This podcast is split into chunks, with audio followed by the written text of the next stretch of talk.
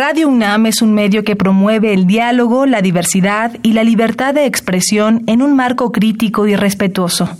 Los comentarios expresados a lo largo de su programación reflejan la opinión de quien los emite, mas no de la radiodifusora. ¿Qué podemos hacer hoy por el planeta?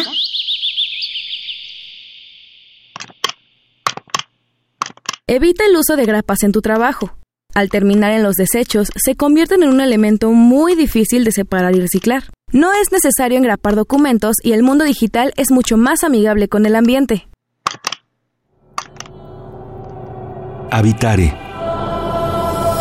¿Qué tal, ecofilos? Sean bienvenidos a un nuevo Habitare, Agenda Ambiental Inaplazable. Yo soy Mariana Vega, me da mucho gusto saludarles y me encuentro como cada semana acompañando a la doctora Clementina Equiwa. Hola Mariana, pues aquí yo muy feliz porque hay sol nuevamente. Así es, ahora sí que como las canciones, ¿no? Salió el sol después de la tormenta, Clemente. Exactamente. Y bueno, aprovechando esto de que hay sol, eh, vamos a platicar acerca de un tema que si bien viene muy ad hoc con esto, es acerca de movilidad sostenible urbana y para ello, ¿quién nos acompaña, Clemente? Pues tenemos el gusto de que nos acompañe Luis Zambrano, que es biólogo de la Facultad de Ciencias de la UNAM y estudió su doctorado en nuestro instituto, en el Instituto de Ecología. Eh, él es hoy investigador del Instituto de Biología de la UNAM. Bienvenido, Luis. Hola, muchas gracias a las dos por la invitación. Me da mucho gusto estar eh, platicando con ustedes en mi pues alma mater que es el Instituto de Ecología. Claro que sí. Así es, bienvenido doctor. Y ustedes quédense con nosotros para conocer un poco más acerca de movilidad sostenible urbana. Esto es Habitare, Agenda Ambiental Inaplazable. Empezamos. El Instituto de Ecología de la UNAM y Radio UNAM presentan.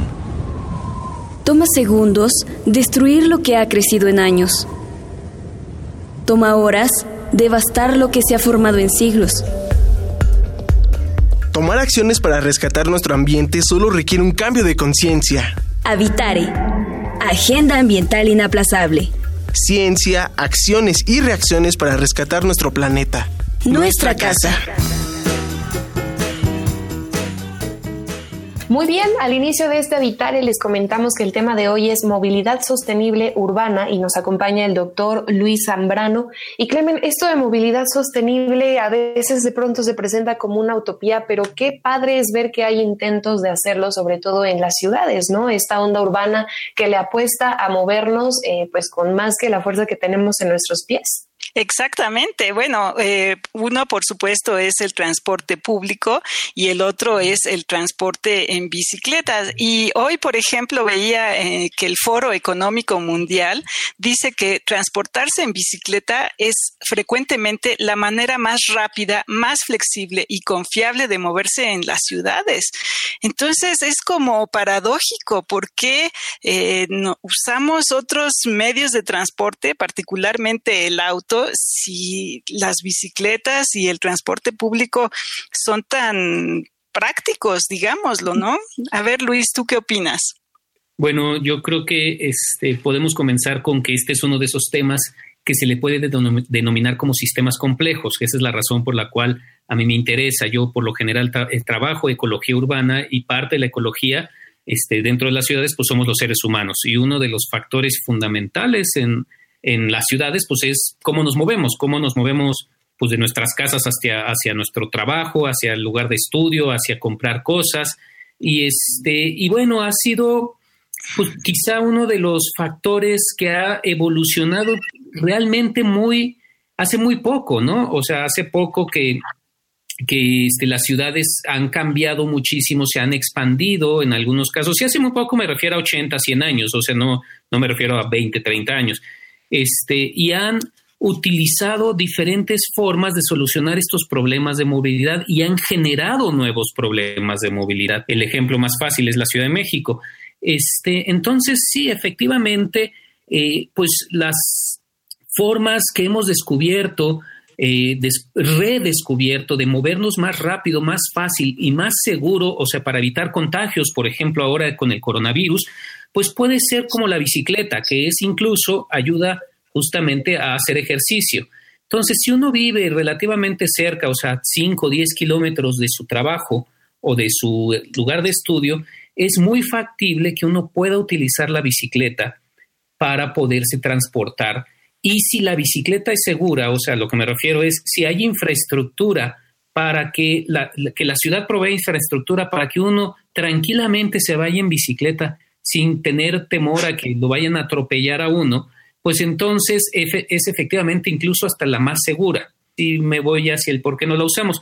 La historia es larga, ¿eh? O sea, bueno, la historia es larga, pero tiene que ver con esta historia reciente de las ciudades. Pero tiene que ver en parte con este amor al automóvil, por un lado, que tenemos, toda este, la infraestructura se ha volcado hacia el automóvil, cuando el automóvil utiliza menos del 30% de la población. El otro 70% nos movemos en transporte público o a pie o, este, en bicicleta. Este, entonces, eh, la bicicleta, por un lado, la gente le tiene miedo porque no lo vayan a atropellar los de los automóviles, y por otro está este como pues no sé, como preferencia por usar el automóvil porque es más cómodo, no haces ejercicio, si está lloviendo pues estás resguardadito, si hace frío le pones el calefactor y hasta escuchas la radio. Va por ahí. Bueno, esa es una primera aproximación a por qué. ¿no? Hay muchas otras razones, pero esa es una primera aproximación. Y en esto que menciona, doctor, sobre solucionar los problemas de movilidad, pensando en el ambiente urbano, ahora viene a mente que, claro, lo que usted dice, si son distancias cortas, es muy viable y muy eh, posible moverse en este tipo de, de bicicletas, por ejemplo, pero pensando, por ejemplo, en la Ciudad de México, ahora pienso que hay mucha población que viene a trabajar incluso de otros estados, ¿no? Tenemos mucha afluencia de Estado de México, por ejemplo. Es por ello entonces que se podría justificar que se le dé más interés a fomentar el uso del automóvil que a, la infraestructura de las bicicletas. Es decir, ¿usted qué opina? ¿Tendríamos que apostar entonces por una movilidad local o sí se puede abrir esto para que eh, pues estas personas que vienen a trabajar de otras distancias lo utilicen? Bueno, una de las cosas que hacen a los sistemas más resilientes, yo siempre he pensado que es la heterogeneidad. La heterogeneidad de cosas para poder, este, de, factores, de dinámicas, de, posibles circunstancias para que un sistema se vuelva más resiliente. Un ejemplo alternativo a esto, en términos de, sostenibilidad, puede ser, por ejemplo, el alimento.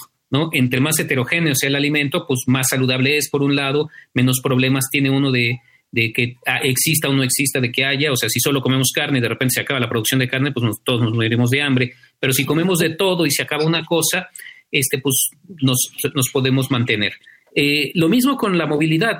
este, el, asunto de la promoción de las bicicletas no excluye a todo lo demás, ¿no? Este, no excluye al transporte público fundamentalmente.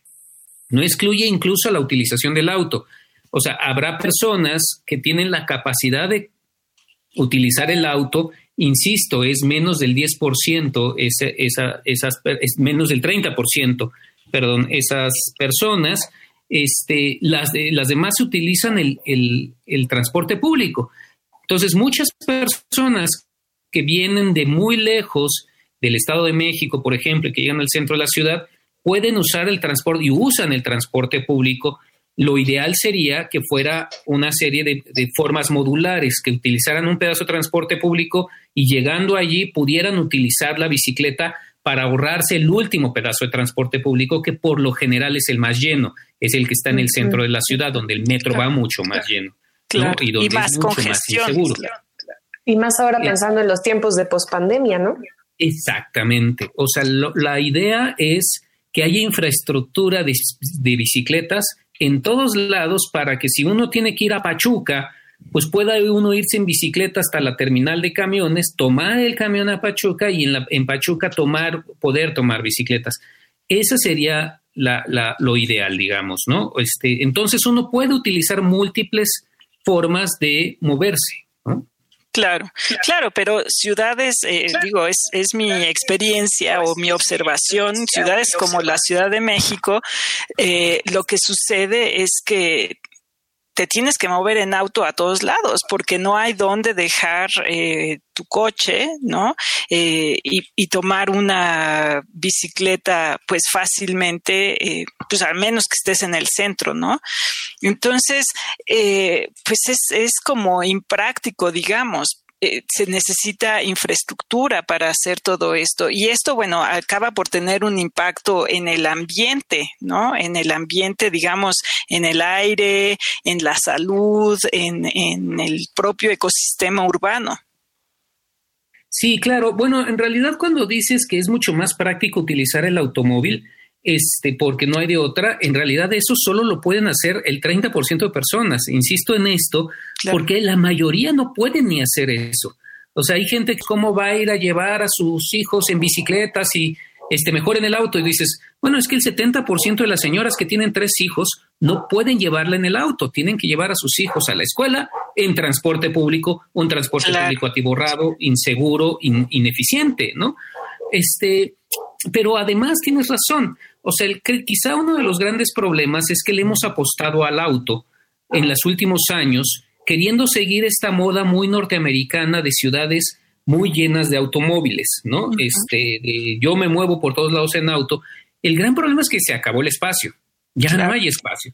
Y también el otro factor es que ya no hay, este, ya no hay, eh, digo, ya la atmósfera no puede absorber más carbono del que se genera este, a partir de, los, de, las, de, la contaminación por los autos, ¿no? O sea, ya estamos contaminando mucho de más este, con los automóviles, incluso los automóviles eléctricos. La generación de electricidad también genera este, mucha contaminación y si no, vean este, la, la la planta de, electricidad de Tula, que es verdaderamente la que está generando los problemas de contingencia en la Ciudad de México. Eso es una generadora de electricidad que nos está afectando. Claro.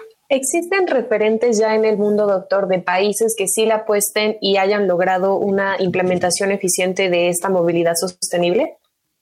Sí, claro, este digo, muchos y muchísimos, ¿eh? o sea, no, no tienen idea. de Uno de los artículos de los que estaba comentando ahora Clementina habla de datos de, ciudades como este, en Japón, por ejemplo, el 60% de las personas se mueven en bicicleta.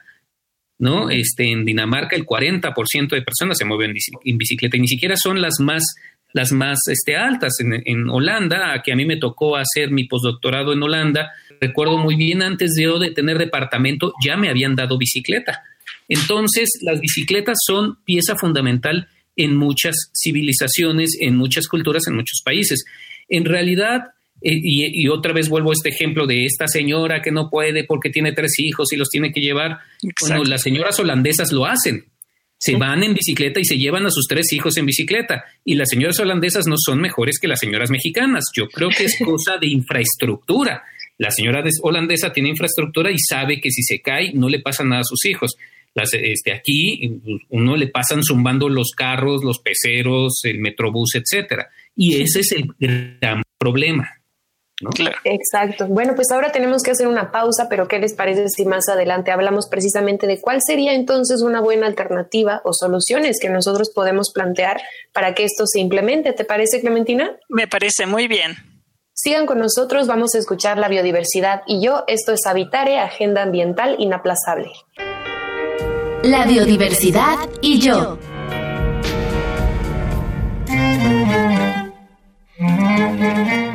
Los beneficios a la salud por viajar en bicicleta son muchos, pero los beneficios ambientales también son varios y de alta importancia, sobre todo si los potenciamos por el número de habitantes de las ciudades que podrían utilizar este medio de transporte. El primero de ellos es la emisión cero de gases de efecto invernadero, pues un auto produce un promedio de 0.4 gramos de CO2 por kilómetro, según un estudio del Parlamento Europeo con las condiciones de calidad de emisiones en Europa. Por otra parte, fabricar un auto consume en promedio 132 megawatts por hora, produce 41 toneladas de CO2 y utiliza más de un millón de litros de agua, a diferencia de una bicicleta de alta gama, en la que solo se invierten 2.5 megawatts de energía. Emite 0.75 toneladas de dióxido de carbono y requiere 20.000 litros de agua. Además, la contaminación sonora también se reduce, pues su emisión de sonido es prácticamente nula, comparada con los casi 60 decibeles de un auto. Recuerda, respeta las normas de movilidad de tu localidad para una mejor experiencia. Escuchas Habitare, Agenda Ambiental Inaplazable. Ecófilos, qué gusto que continúen con nosotros el día de hoy platicando acerca de esta movilidad sostenible urbana. Y pues justo hablábamos fuera del aire que a raíz de la pandemia sobre todo se incrementó este interés en fomentar la movilidad sostenible. De hecho, la Secretaría de Movilidad analiza el proyecto de estas ciclovías emergentes en Ciudad de México que ya hemos visto algunos tramos, Clemen, yo no sé si tú los has visto sobre insurgentes, que la verdad las personas sí lo utilizan. Sí, está bien padre. La verdad es que yo creo que rabiosamente tenemos que protegerlas. Exacto, que no terminen después. Cuéntenos, por favor, doctor Luis Zambrano, ¿qué opina acerca de esto y sobre todo, qué caracterizaría a una movilidad sostenible? Sí, bueno, empezamos por, lo, por la las famosas ciclovías emergentes que se han implementado y que queremos ahora que sean este, permanentes y la de insurgentes es una de las más importantes. Déjenme decirles que el datos de la propia CEMOVID sugieren que ha subido entre el 200 y el 250 y el 280% la cantidad de usuarios en solo unas cuantas semanas sobre la ciclovía insurgentes. Y es que es una gloria utilizarla, déjenme decirles yo como ciclista, porque uno se siente muy seguro y cruza, puede uno cruzar de norte a sur de la ciudad. Entonces estamos buscando que este, sea permanente este, eh, hay algunos grupos de personas que quieren quitarlas, pero pues estamos luchando, como dices tú, Clemen, lo que hay que hacer es este, ahora sí que defenderla rabiosamente y en particular en ciudad universitaria, donde debemos de comenzar justamente a pensar en movilidad más sostenible. Este, eh, y estamos empezando a pensar en una movilidad más sostenible. Y a raíz de esta serie de problemas que hemos tenido, de que ya el auto, o sea, la visión de movernos por auto dio de sí en las diferentes ciudades, este, y por la propia pandemia, eh, nos hemos dado cuenta, bueno, el gobierno mismo y con muchas organizaciones como Visitecas, por ejemplo, se han generado un programa que se llama la Movilidad 4S, que es la movilidad saludable, segura, sustentable y solidaria y esta movilidad no solo habla de bicicletas, habla también de mejorar el transporte público para que sea eficiente y seguro, ¿no? Entonces tenemos que ir caminando hacia allá porque de lo contrario estamos en un círculo de retroalimentación positiva que nos va a llevar cada día a más este, congestionamientos viales, entonces ni los automovilistas están contentos, a más contaminación, a más desprecio por los ciclistas y a más inseguridad e ineficiencia en el transporte público. Este es el momento ahora es cuando tenemos que hacer estos cambios. Claro, entonces, bueno, eh, es eh, realmente necesario que, lo apoyemos. ¿Qué podemos hacer los ciudadanos para contribuir a que, bueno, se, se conviertan en políticas públicas y se promuevan más este tipo de transporte en general? Bueno, lo primero es exigir, ¿no? O sea, este, sabemos que los gobiernos reaccionan por lo general cuando un, como cuando los ciudadanos exigimos, ¿no? Exigimos mejora nuestro transporte público, este, porque hay inercias y hay este, grandes problemas este, que siempre tienen, por lo cual los gobiernos no lo hacen. Entonces, una exigencia social para decir, oye, ya vimos, ya todos sabemos que la utilización del auto no nos está llevando a ningún lado. Tenemos que empezar a cambiar te exigimos que tengas buen sistema de transporte público, te exigimos que tengamos infraestructura para los peatones, porque también las, las banquetas son un asco y son un desastre en la mayoría de la ciudad, este, cuando hay, como ciclovías, ¿no? Y lo segundo es usarlas, ¿no? O sea, empezar a usarlas, o sea, perderle el miedo. Si le tenemos mucho miedo, hay grupos como los visitecas que te ayudan a empezar a andar para que tú tengas un poquito de más confort y te dicen, yo te llevo a tu trabajo vámonos los dos juntos en bicicleta, yo te llevo a tu trabajo. qué hablando de todo eso, claro que es una relación entonces cooperativa, ¿no? Ya nos hablaba de estos beneficios que trae al medio ambiente, también a la movilidad, pero también tiene su parte en la salud, porque digo, al final de cuentas, utilizar tu cuerpo para desplazarte sí o sí tiene un impacto positivo. Ah, claro, y eso se nota en los distintos ciudades y países que utilizan la bicicleta y que utilizan la, la, la movilidad este, más sostenible tienen bastante menos problemas de salud de diabetes, que es uno de los problemas más graves que tenemos en la ciudad, en el país, básicamente, este, como otros, ¿no? Entonces, sí, efectivamente es, es no solo saludable, sino además más equitativo. Que en teoría, pues un gobierno de izquierda tendría que estar buscando esto, que tengamos más equidad, digamos, en esto. Doctor, y ahora que hablamos de todo esto y sobre todo de que, eh, pues ahora qué vehículos podemos utilizar y que entran dentro de movilidad sostenible, pensaba que hace tiempo se puso de moda, sobre todo en colonias pues de alto ingreso, ¿no? Ahora sí que coincidía que fuera de esta manera, que había algunos scooters eléctricos y todo empezó como un hit hacia los vehículos eléctricos, ¿no? Pero ¿qué nos puede decir acerca de esto? Es decir, la relación entre costo-beneficio y si podría lograrse para todo el mundo y en este caso para todas las ciudades. Sí, bueno, otra vez eh, repito que lo importante es la heterogeneidad.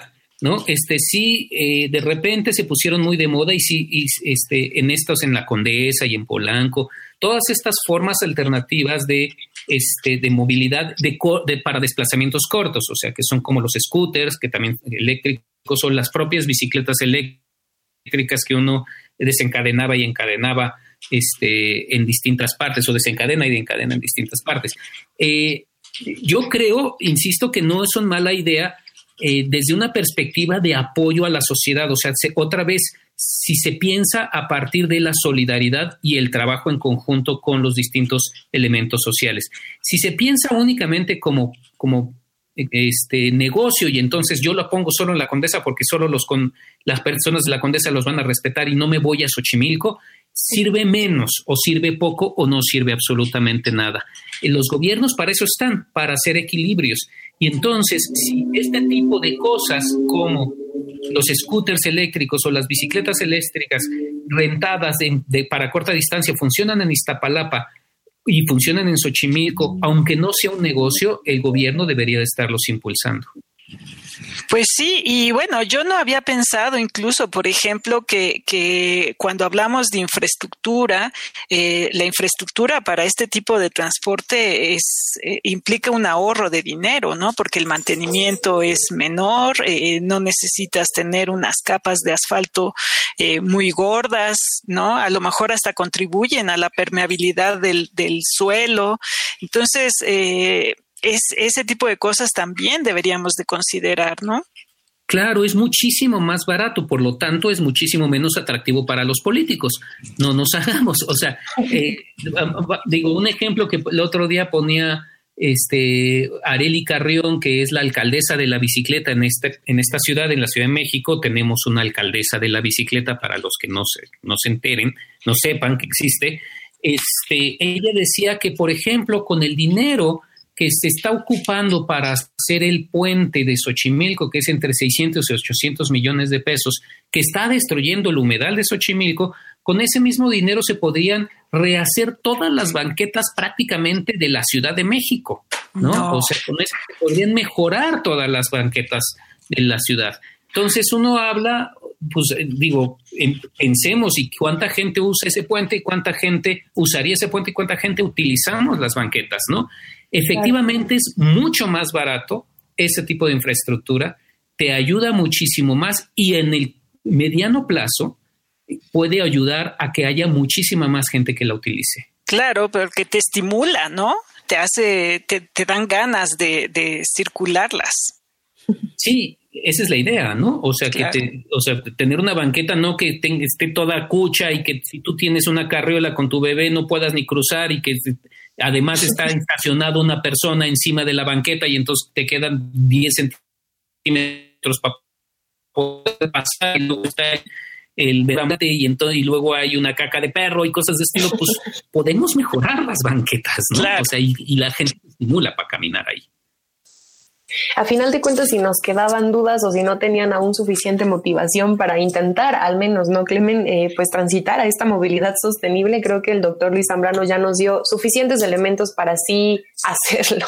Claro, sí se antoja y la verdad, hasta caminar por, por las calles eh, deberíamos de, de, tomarlo como un placer más que un, un castigo, ¿no? Si, si tenemos bonitas calles arboladas, bien, como dice, limpias y todo, claro que nos dan ganas de caminar. Así es, y bueno, finalmente también la invitación que nos hace el doctor a exigir mejores condiciones, ¿no? Dentro de esta movilidad que entra transporte público y más del, no sé, me atrevería a decir ahora que 90% de la población lo utilizamos, pues que sea de manera adecuada, ¿no? Pero a final de cuentas, mm, demandas siempre hay muchas, pero ahora se nos acabó el tiempo, Clemen. Ay, pues como siempre, nos queda corto. Así es, pero muchas gracias, doctor Luis Zambrano, por todo lo que nos comparte y la invitación que nos hace de manera informada. Pues muchas gracias a ustedes por la invitación y ahorita que me preguntaban qué se puede hacer de manera directa, podemos hacer cosas como repensarnos como universidad y entonces que todos nuestros campi universitarios tengan movilidad sostenible y le den preferencia al peatón y al ciclista y al transporte público en lugar del automóvil. Podríamos empezar con nosotros mismos. Claro, podríamos ser un gran ejemplo, una ciudad universitaria o, como dices, campi, eh, sostenibles. Sí. Así es. Bueno, pues muchísimas gracias, doctor. Muchas gracias a ustedes. Bueno, y ustedes si quieren saber incluso acerca de esta, este tipo de movilidad que nos plantea el doctor en este Habitare, nosotros les podemos compartir más información a través de dónde, Clemente. De nuestras redes sociales. Eh, estamos en Facebook, eh, Instituto de Ecología UNAM, todo junto, en Twitter, arroba y Ecología UNAM, y en Instagram, Instituto-Ecología UNAM. Y bueno, pues no nos queda más que agradecer al Instituto de Ecología de la UNAM y a Radio UNAM en la asistencia a Carmen Sumaya, información de Aranza Torres e Italia Tamés. En la voz de las cápsulas estuvo Lisbeth Mancilla, operación técnica y producción de Paco Ángeles, y en las voces los acompañamos la doctora Clementina Kiwa y Mariana Vega. Los esperamos en el próximo Habitare Agenda Ambiental Inaplazable. ¿Qué podemos hacer hoy por el planeta? Investiga si tus productos de cuidado personal no son probados en animales. Prefiere siempre aquellos que son producidos de manera sustentable y sin experimentar en otros seres vivos. Visita ecología.unam.mx para obtener más información sobre el tema de hoy. Y si quieres escuchar todas nuestras emisiones, entra a radiopodcast.unam.mx. Radio UNAM y el Instituto de Ecología de la UNAM presentaron Habitare, Agenda Ambiental Inaplazable